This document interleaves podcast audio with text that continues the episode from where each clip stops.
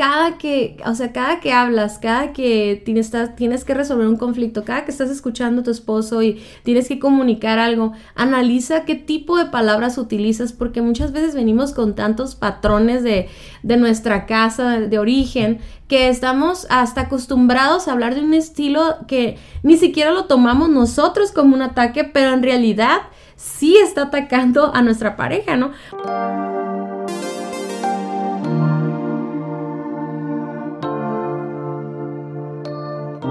Hola amigos, ¿cómo están? Nosotros somos Dani y Cintia Osuna y este es nuestro podcast Indivisibles y estamos en nuestra temporada número 9. Oye, este es el episodio 90, Cintia. Super padre, ¿no? Llegar a 90 9, episodios. Eh, temporada 9, episodio 90 episodio 90. O sea, vamos a la recta hacia los 100 episodios. Pensé que ibas a decir hasta la, a la recta final. A la recta final de esta temporada. No, no, no. No, no, no. La verdad es que hay tanto, Dani, que hablar de matrimonio y espero que todos ustedes estén disfrutando tanto como nosotros tener estas conversaciones y seguir aprendiendo. Créanos que cada que nosotros investigamos o preparamos un tema, primero lo tenemos que como aplicar nosotros o los primeros en ser confrontados somos nosotros pero queremos darle la bienvenida a nuestro podcast. Si tú nos estás escuchando por primera vez, queremos decirte que Indivisibles es un movimiento que queremos causar, Daniel y yo, de crear tanta unidad que nada, nada ni nadie pueda separarnos. O sea, que estemos tan unidos que nada se pueda interponer entre nosotros, ¿no? Entonces, eh, te damos la bienvenida. Tenemos un montón de episodios, como lo acabamos de decir, 89 para, para ser precisos, que puedes ir a escuchar y aprender junto con tu esposo o esposa y también tenemos un libro que se llama Indivisibles y lo puedes adquirir en nuestra página vivoalternativo.com. Y recientemente acabamos de publicar un pequeño extracto, Dani, de nuestro nuevo libro. O sea, fíjense muy bien, nuestro nuevo libro es un prematrimonial y está a punto de salir, pero hay, un, hay una parte del libro que creemos que no solamente la tienen que leer los que se van a casar, sino realmente cualquier pareja lo puede leer. Por eso acabamos de sacar este libro que se titula... Sí, resolviendo, ¿no? Cómo resolver diferencias y, ah, conflictos en pareja. Y esto es muy importante porque realmente eh, no, tiene, no es tanto el problema como los conflictos o las diferencias porque todos tenemos. El problema es cómo lo manejamos, ¿no? Y, en algunos grados obviamente llega hasta el punto de la hostilidad, de la agresividad, ¿no? Del, del, de los golpes, de la violencia. Pero en, grados más sencillos puede ser como hacer la ley del hielo a tu pareja si no estás de acuerdo con algo. O sea, cómo manejamos los conflictos determina en gran manera la calidad de nuestro matrimonio. Por eso eh, este, digamos, este contenido que era parte o es parte del prematrimonial, dijimos, no, esto es tan importante para cualquier pareja que hay que extraerlo y, hacerlo como un, libro o librillo autocontenido, no es un librote, son quizás como unas... Minutos, Sí, son quizás como unas 15, 20 páginas así, ¿no? De un libro normal, pero te da muy buena información y bueno, ya lo, ya lo pusimos disponible en Amazon y por aquí les vamos a poner quieren, el link. Si quieren, si quieren adquirirlo, simplemente vayan a Amazon y pónganle Daniel Osuna en el search o Cintia Acevedo Mendoza y les va a aparecer si soy yo, Cintia Acevedo. Ya hace rato dije somos Daniel y Cintia Osuna. Pero bueno, si buscas Cintia Acevedo Mendoza o Daniel Osuna, te va a aparecer inmediatamente. Y bueno, esto nada más quería invitarlos a que puedan aprovechar todos estos recursos. También en nuestra página de Vivo Alternativo tenemos contenidos para grupos pequeños, tenemos uh, blogs y otras cosas. Y bueno, les invitamos a seguir nuestra página de Instagram y Facebook, Somos Indivisibles. Y después de todo este anuncio y todas estas noticias, Dani, continuamos con esta serie que, como platicábamos tú y yo, es tan importante crecer en la comunicación. Y mucha gente dice, y lo hemos dicho aquí también, como que la comunicación es la sangre de un matrimonio. Y efectivamente, o sea, no que es lo más importante, pero la verdad es que lo que diario hacemos es comunicarnos y si no nos sabemos comunicar, eh, no importa qué tan grande o pequeño sea el problema, puede ser la causa de un divorcio, ¿no? Entonces, comunicación va a ser clave y la semana pasada en nuestro podcast anterior es, hablábamos de cómo, cuáles son las actitudes o diferentes actitudes que tenemos cuando enfrentamos un conflicto, una diferencia y hoy, ahora vamos a ver cómo resolver el conflicto. O sea, ya hablamos la semana pasada de qué actitudes no tener eh, cuál es la actitud que podemos adoptar, cuál postura tomar ante una diferencia. Pero el día de hoy, Dani, me emociona muchísimo que vamos a estar hablando acerca de, ahora sí, pasos muy concretos de cómo resolver un conflicto, ¿no? Sí, y bueno, es muy importante entender que los conflictos o las diferencias muchas veces van a, aparecer de la nada, ¿no? Y, y, y, sobre todo las parejas jóvenes, Cintia, se pueden sacar mucho de onda cuando salen, aparecen estas diferencias, porque, oh, yo pensé que éramos el uno para el otro y que en todo... Completábamos nuestras frases. Sí, este, nos completábamos, comíamos nuestros sándwiches y todo eso, ¿no? Pero... Eh, pero luego, luego te das cuenta que en realidad es que encontraron una parte donde todavía no son uno, ¿no? y, y, eso es el, digamos, es la constante lucha del matrimonio, es seguir siendo uno en cada nueva cosa que va surgiendo, en cada, eh, en cada etapa del matrimonio van surgiendo nuevas oportunidades para ponernos de acuerdo, ¿no? En diferentes áreas que ni siquiera habíamos considerado, ni siquiera habíamos platicado, ni siquiera habíamos tomado en cuenta porque no había sido necesario, pero de repente emergen y oh, oh my God, pensamos diferente, tenemos, oh tenemos una diferencia. Entonces, eh, ya hablamos, ok, ya sucede la diferencia, cuál es la actitud que tengo que tener, pero ahora los pasos para resolver el conflicto, bueno, número uno, me tomo el tiempo para escuchar a mi pareja sin interrumpir, porque eh, lo primero que hacemos al reaccionar ante una diferencia es cerrarnos, ¿no? Sin oponernos a la defensiva o tener una actitud hostil, lo que vimos la, en el capítulo anterior. Pero ¿por qué no mejor tomar el tiempo para escuchar lo que realmente opina mi pareja o lo que realmente siente? O lo que, y es por eso que es tan importante escuchar sin interrumpir, ¿no?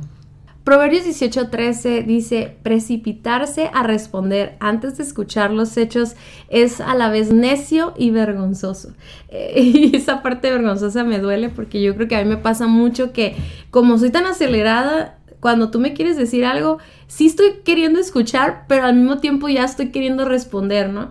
Ahora, en un conflicto ya más, un poquito más elevado de de tono pues muchas veces ni siquiera escuchamos y ya estamos enojados o nuestra postura ya está cerrada, como tú decías, o ya estamos agrediendo, aún que ni siquiera termina la otra persona, ¿no? Por eso escuchar es muy importante, pero bueno, algunos puntos, Dani, un poquito más, más elaborado este punto es, pongo atención a lo que quiere decirme.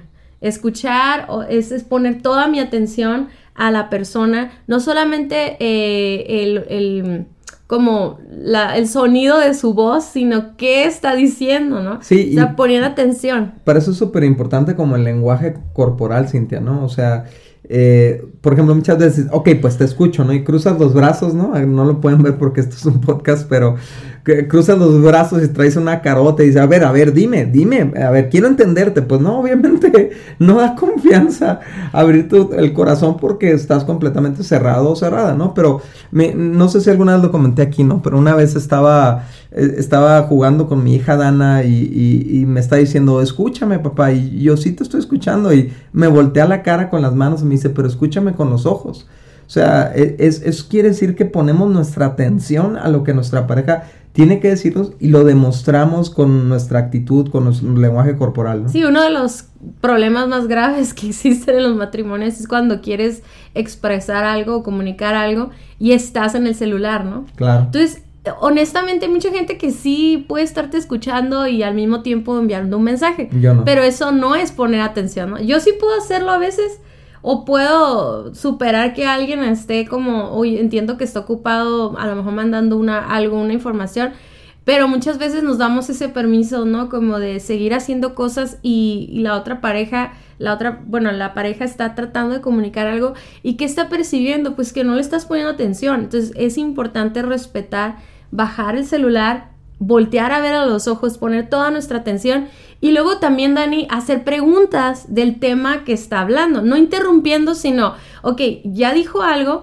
te hago una pregunta con referencia a las motivaciones o a tu perspectiva o lo que tú sientes, pero el hacerte esa pregunta está dando a entender a la otra persona, me puso atención, o sea, escuchó. Y muchas veces cuando nosotros decimos, ah, o sea, lo que tú quieres decir es esto o el otro, o ¿cómo te sientes? A ver, di, platícame cómo te sientes o qué es lo que tú quieres lograr. Porque entonces cuando hacemos esas preguntas estamos conectando con la otra persona. También eso quiere decir que le estoy tomando el tiempo para escuchar sin interrumpir, aún aunque haga una pregunta eh, después de que termina de hablar. Y luego retroalimento lo que entendí con mis propias palabras para verificar que interpreté correctamente lo que quería decir. Y me da mucha risa cuando tú dices, ese es el ejemplo de McDonald's, ¿no? O sea, que cuando vas a un drive-thru a comprar algo de comer, tú le dices qué quieres, la, pregunta la, persona te pregunta como, ¿quieres leche deslactosada? O quiere como cuando vas a Starbucks que te preguntan mil cosas, ¿no? ¿Qué tamaño, qué leche quieres? De si quieres un chat de algo extra, lo que sea. Y después de que te escuchó toda la, la, la orden, te lo repite, Dani te repite, o sea, vas a querer esto, ¿no? Una hamburguesa con papas grandes y refresco Coca-Cola y bla, bla, bla. Te repite lo que entendió de todo lo que tú acabas de decir, ¿no? Y eh, de esa manera es cuando realmente la otra persona se da cuenta si no está en su orden algo que dijo o algo o está en su en su orden algo que no dijo.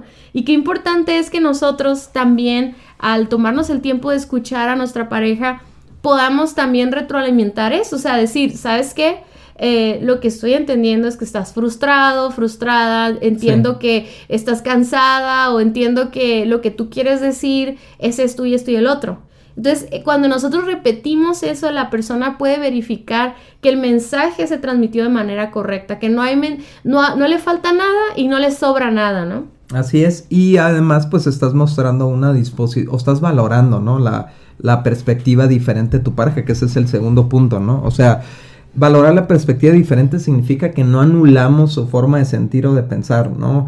Que normalmente hacemos eso como una forma de ganar el argumento o ganar la diferencia. No, es que tú estás bien tonto, ¿no? Casi casi decimos, ¿no? No, es que tú no sabes de esto, ¿no? Es que este, tú no ves las cosas eh, de la manera correcta o lo que sea. Y entonces, al desaprobar, por así decirlo, la, la forma de pensar de tu pareja, estás causando división. Entonces, pero al valorar y decir, oye, sabes que yo no había visto las cosas de esa manera, tal vez no estoy de acuerdo, tal vez yo las veo de manera diferente, pero eso no significa que no es válido que tú sientas o pienses de esa manera, ¿no? Y, y me encanta lo que dice Filipenses 2.3, dice, no sean egoístas, no traten de impresionar a nadie, sean humildes, es decir, considerando a los demás como mejores que ustedes. O sea, en otras palabras, cuando, cuando nos disponemos a escuchar lo que nuestra pareja siente o opina o las motivaciones que tuvo, no damos por sentado que nosotros estamos en lo correcto y que nosotros sabemos mejor que nuestra pareja y que va a estar equivocado lo que nos va a decir, sino que vamos a hacer un ejercicio de humildad donde decimos, pues tal vez yo estoy equivocado. Entonces te voy a escuchar como si tú tuvieras la razón. No quiere decir que tengas la razón a final de cuentas, pero te voy a escuchar como si fueras una persona que sabe lo que está diciendo, que, que es este, tan verdadero tu punto de vista como el mío.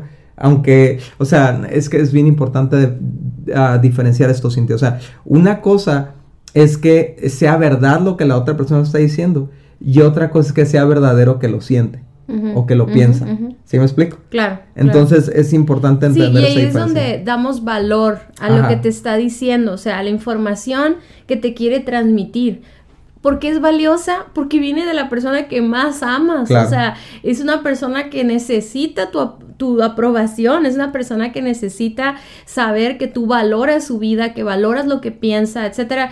Todos como esposos necesitamos eso, Dani. O sea, necesitamos eh, sentir que nuestra pareja cree que somos inteligentes, que nuestra pareja valora nuestro punto de vista, que valora nuestra experiencia. O sea, imagínate, Daniel es, ingeniero en cibernética electrónica, ¿no? Entonces, si yo le, si él me está haciendo una observación de algo de una computadora o de un sistema y yo no lo escucho, estoy desvalorizando todo lo que él ha, estudiado, todo lo que la, la experiencia que tiene, etcétera Obviamente también eso aplica a cualquier cosa que tiene que ver con nuestros hijos, que tiene que ver con la casa, que tiene que ver con las finanzas. El escuchar y valorar a tu esposo, la opinión de tu esposo y de tu esposo, lo está honrando y está amando a la persona, está admirando a la persona. Y eso, eso a mí se hace para mí es muy importante. O sea, de repente yo a veces escucho a Daniel hacer comentarios o, o decir cosas que yo dije en el pasado y de verdad me quedo sorprendida porque a veces ni yo me acuerdo que yo dije eso, ¿no?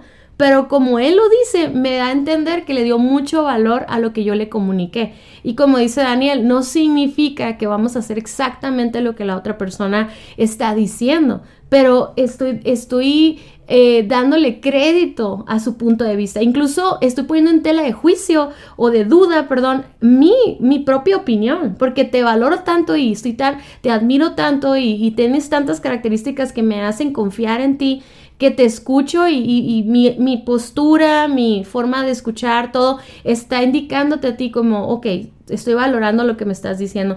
Y aparte, eh, yo creo que a veces tenemos que ser hasta muy literales, o no sé si es la palabra correcta, Dani, pero decirlo, como me importa mucho lo que me estás diciendo. O sea, nunca lo había visto desde ese punto de vista. No puedo creer que te hice sentir de esa manera. O sea, no sé si me voy a entender, como tenemos que hablar, porque a veces podemos decir, ah, pues sí, valoro tu opinión, pero no decimos nada y la persona se puede quedar con esa duda si realmente tú este, valoraste o no valoraste lo que estaba sintiendo. Sí, si le diste importancia, ¿no?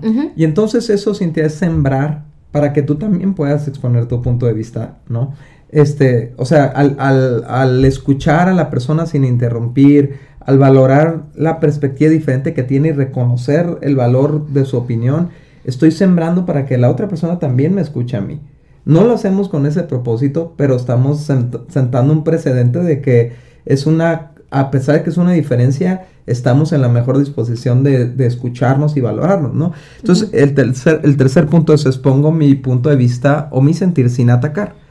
Si, mantenemos en mente que el propósito de la conversación no es convencer a nuestra pareja o imponer, imponer nuestra voluntad sobre ella, sino llegar a una sola forma de pensar entre los dos, bueno, entonces vamos a escoger las palabras que usamos para que realmente cumplan su propósito.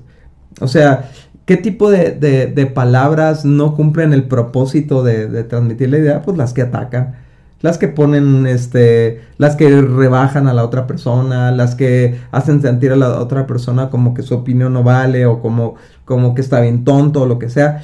Pero si yo simplemente digo, yo siento, yo pienso, yo creo, yo veo, en vez de es que tú nunca, es que tú siempre, es que de seguro tú crees esto. O decir, no, no, no, no, no, no, no, así no.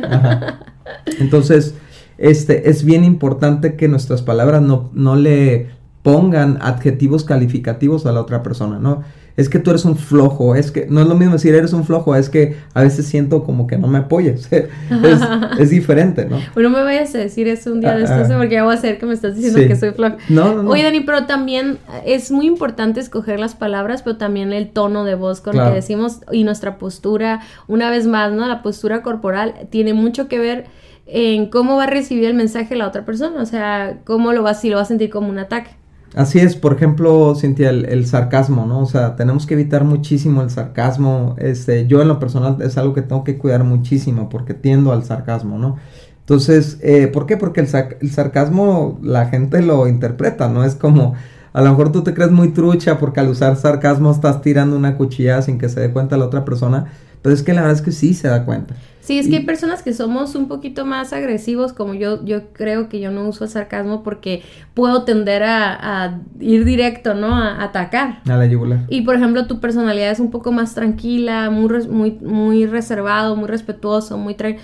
no, no eres tan fácil de encender en ira, ¿no? Pero a veces sin querer, o sea, usas esa agresividad pasiva que es el sarcasmo. exactamente. Y, fíjate lo que dice Proverbios 15 del 1 al 2. La respuesta apacible desvía el enojo, pero las palabras ásperas encienden los ánimos. La lengua de los sabios hace que el conocimiento sea atractivo, pero la boca de un necio escupe tonterías. Eso está bien grueso porque mira, una persona sabia prepara lo que va a decir.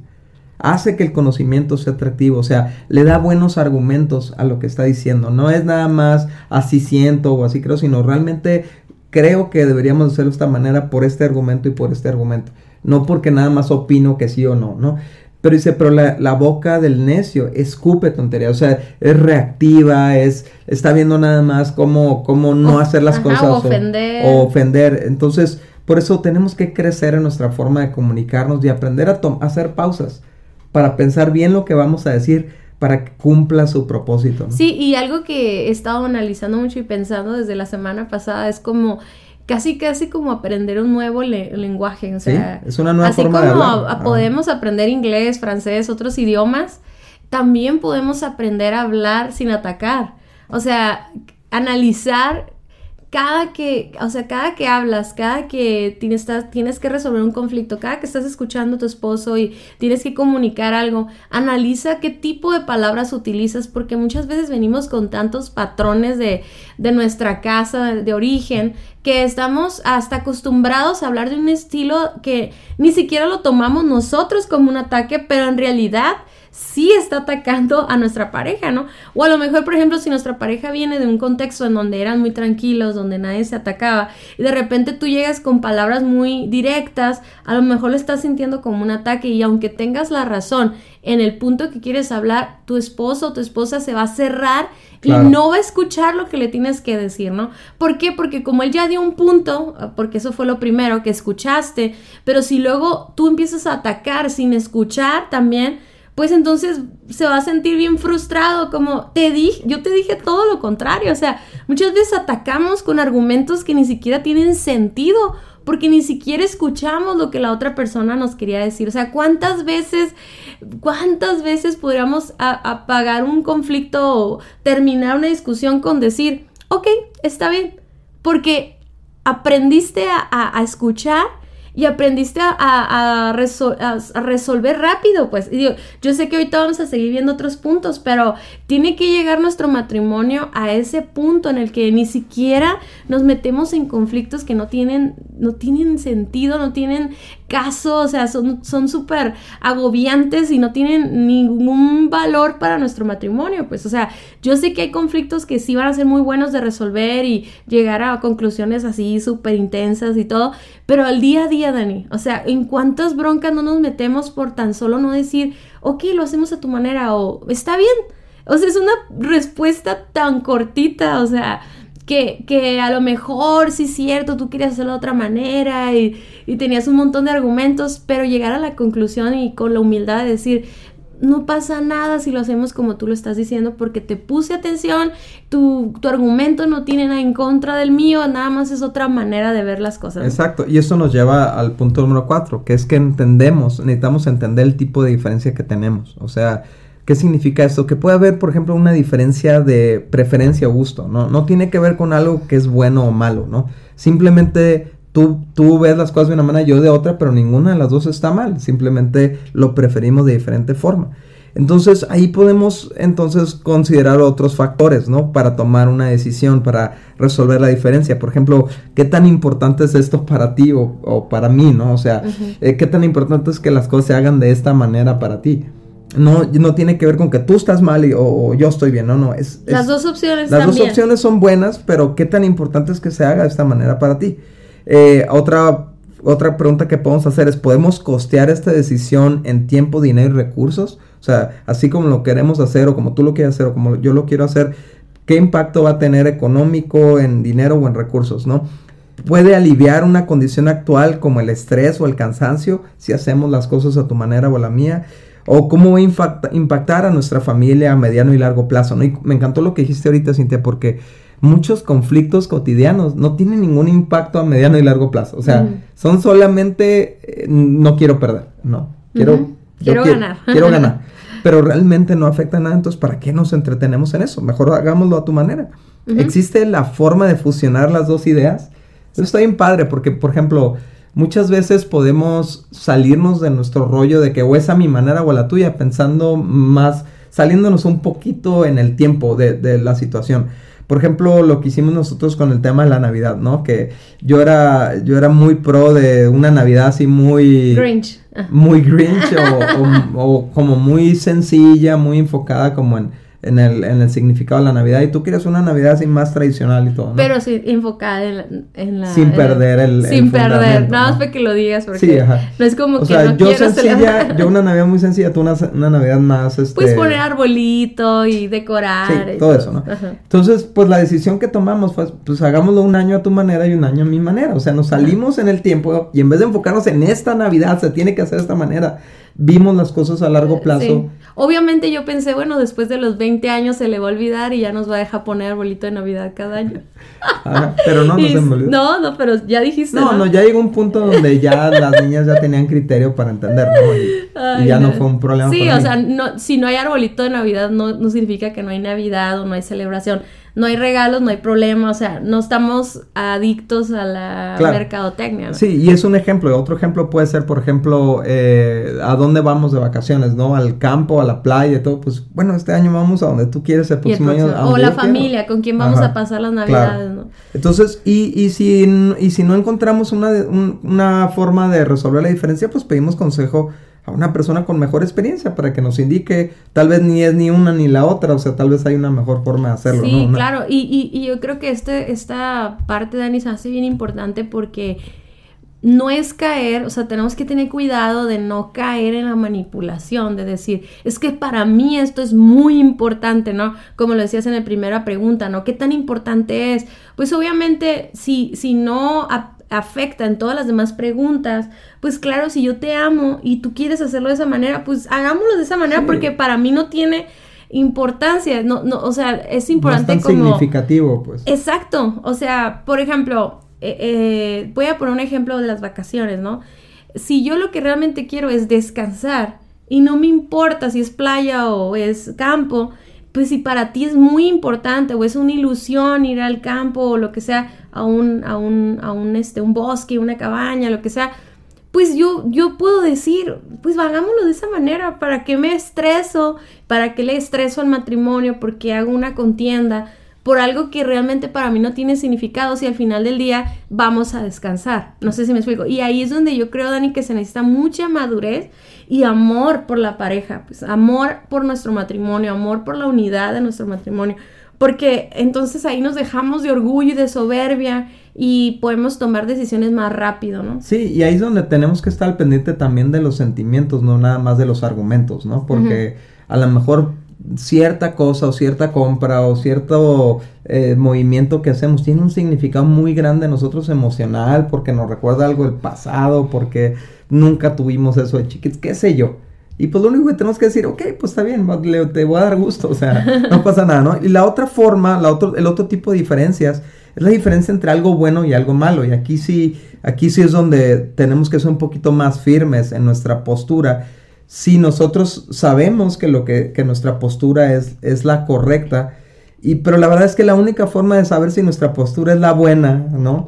O es la mala, es porque tenemos la referencia de la palabra de Dios en nuestras vidas. En 2 Timoteo 3:16 dice, toda la escritura es inspirada por Dios y es útil para enseñarnos lo que es verdad y para hacernos ver lo que está mal en nuestras vidas. Nos corrige cuando estamos equivocados y nos enseña a hacer lo correcto. Entonces pon tú, ¿no? Voy a, voy a dar un ejemplo. Pon tú que, que tu esposo te está proponiendo hacer algo que tú consideras incorrecto en, la intimidad sexual. Hay una diferencia.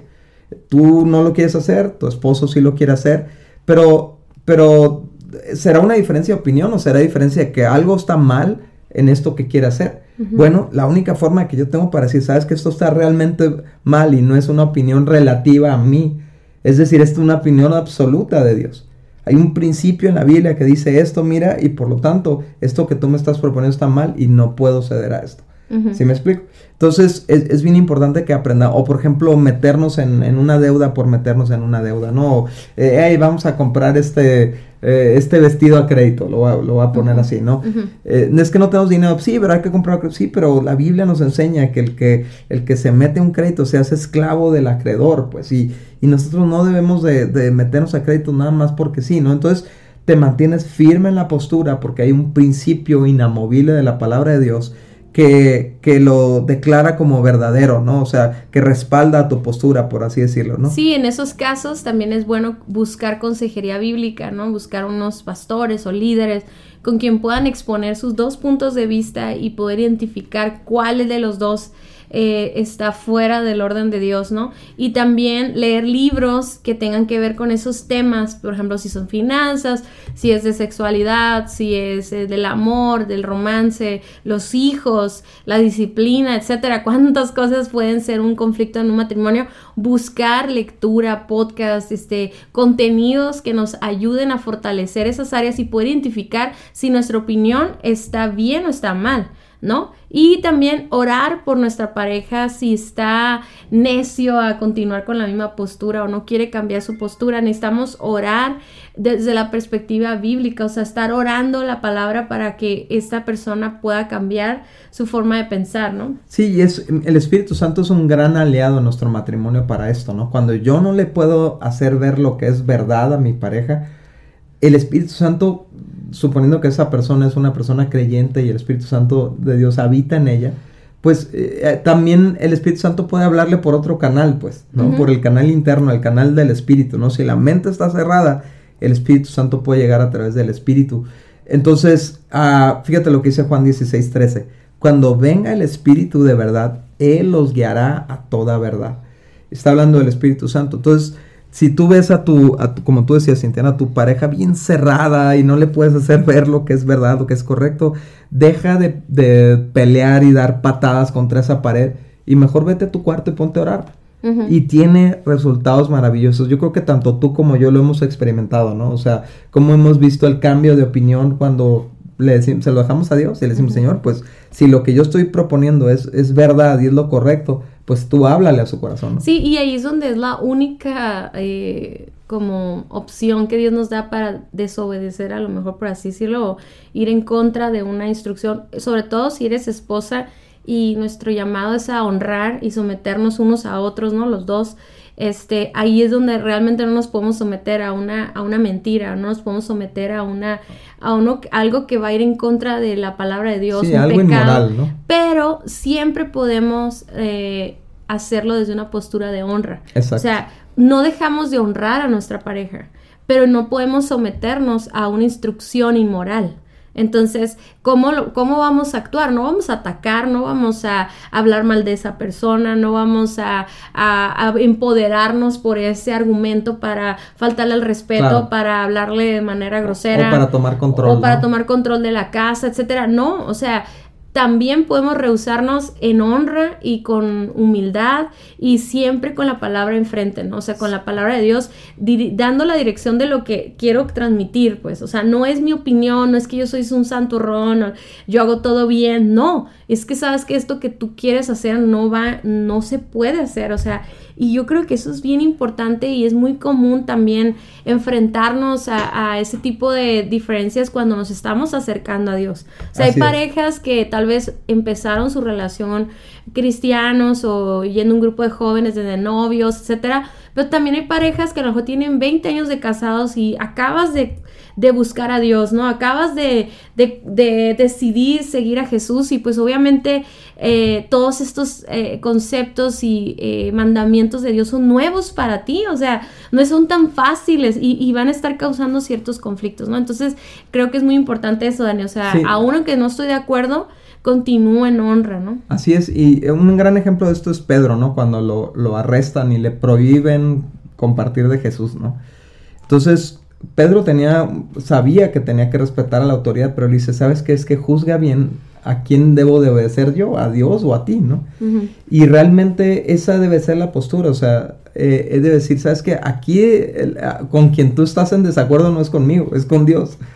Entonces yo no me puedo aliar a ti para estar en contra de Dios, ¿no? Sí, aquí en esta parte, Dani, me, viene a la mente en que tenemos que ser muy honestos, o sea, y incluso dudar a veces de nuestras motivaciones y de nuestro propio corazón. A ah, la Biblia dice que engañoso es el corazón del hombre y perverso, ¿no? Entonces tenemos que tener mucho cuidado porque a veces podemos estar ah, creando un conflicto en nuestro matrimonio según nosotros defendiendo la palabra de Dios, pero que al final del día es una motivación incorrecta. O sea, realmente no es una diferencia de bien o mal, sino que nosotros nos estamos engañando o estamos engañando con la idea de que en realidad por dentro es porque yo prefiero eso. O sea, tenemos que tener cuidado con nuestro corazón porque podemos estar aferrados a un pleito o a un conflicto nomás porque nosotros queremos ganar. Entonces, a, lo mejor estamos eh, manipulando todo para que para que se gane pensando que es lo mejor, lo bueno, lo que le agrada a Dios, pero al final del día tu motivación es porque tú quieres eso, ¿no? Entonces tenemos que tener mucho cuidado. Pero ¿qué pasa, Dani? Ok, ya hablamos, eh, tal vez eh, llegamos a un acuerdo o no llegamos al acuerdo, pero creamos una frustración. O sea, ¿cómo hacemos eso? ¿Cómo, cómo manejamos la frustración de nuestra pareja? ¿no? Sí, es el, el, quinto punto de cómo resolver conflicto, ¿no? ¿Qué pasa cuando mi pareja está bien frustrada, ¿no? Porque no se están haciendo las cosas como ella espera, ¿no? Bueno, entonces lo, lo primero que tenemos que hacer es reconocer la emoción. O sea, reconocer en nuestra pareja, sabes que veo que estás muy frustrado, veo que estás muy molesto, veo, veo que estás muy enojado, ¿no? Eso significa que este punto te importa bastante, ¿no? O sea, no es, no es de, ay, ya vas a empezar con tus lloriqueos, o vas a empezar con tus sentimentalismos, o, o, con tu religiosidad, o lo que sea, ¿no? No, es, es, si quiero ser una persona que resuelve diferencias y resuelve conflictos, aunque mi pareja esté frustrada, yo valido su sentimiento, valido su frustración, y después expreso lo que estoy entendiendo como fondo del problema, ¿no? O sea, es si estoy entendiendo bien, o sea, e, es, Cintia, es que es bien tramposo, es bien tramposo como decir, porque me lo estás diciendo feo, no te lo recibo. ¿Sí me explico? Ey, pero si lo que te está diciendo es válido, si lo que te está diciendo es genuino, si lo que te está diciendo es realmente importante para el matrimonio, pues desecha la forma y quédate con el fondo. No sé si me explico, ¿no? Sí, claro, claro. Entonces, aún, aún en la, en, cuando llega tu pareja frustrada contigo, llorando, y, llorando gritando o, frustrada y todo eso, trata de escuchar lo que hay detrás de, las frustraciones o del llanto, del grito, ¿no? Para que entonces al, al regresarle esa información, tu pareja pueda darse cuenta que es innecesario gritar o que es innecesario llorar o que es innecesario porque le estás escuchando.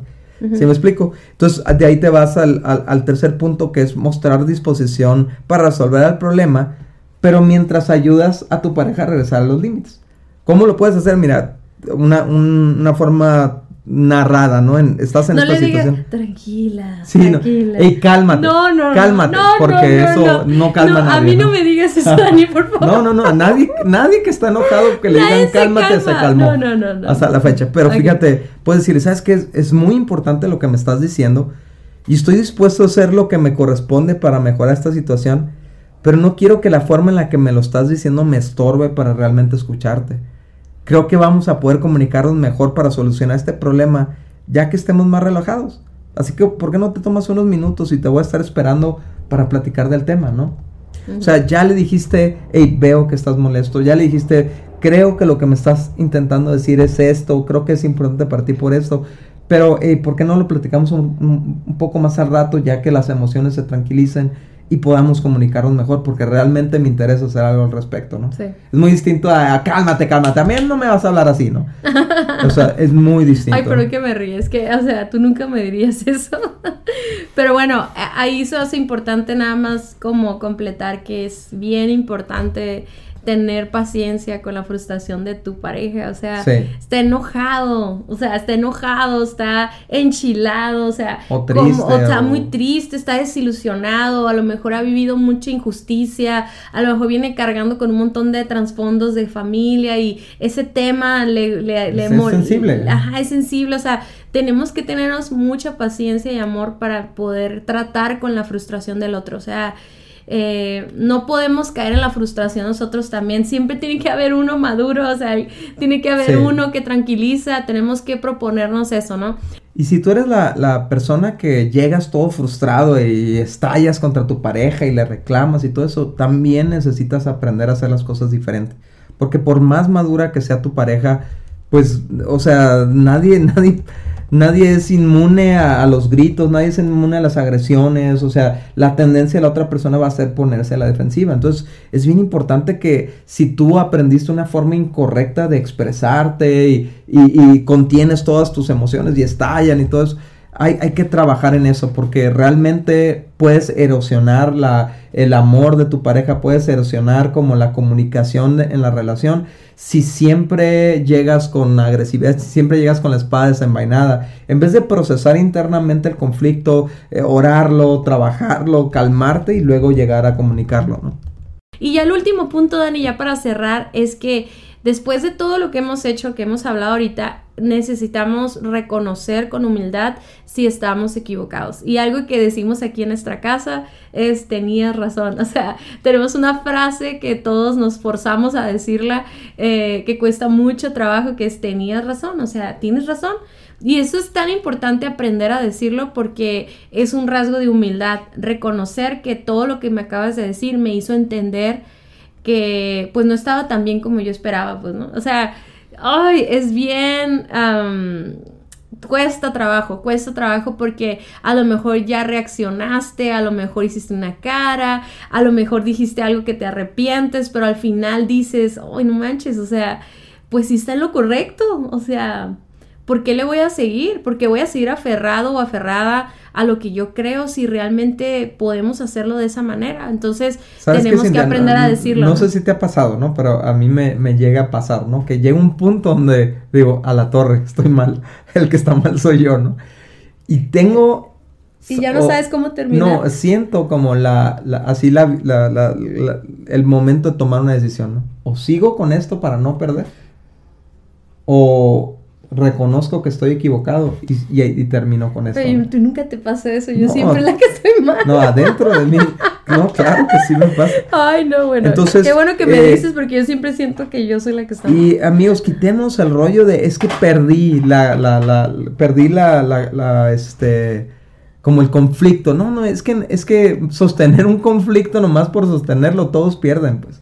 Me explico, ganar una diferencia es cuando los dos llegamos a una misma forma de pensar, ya ganamos.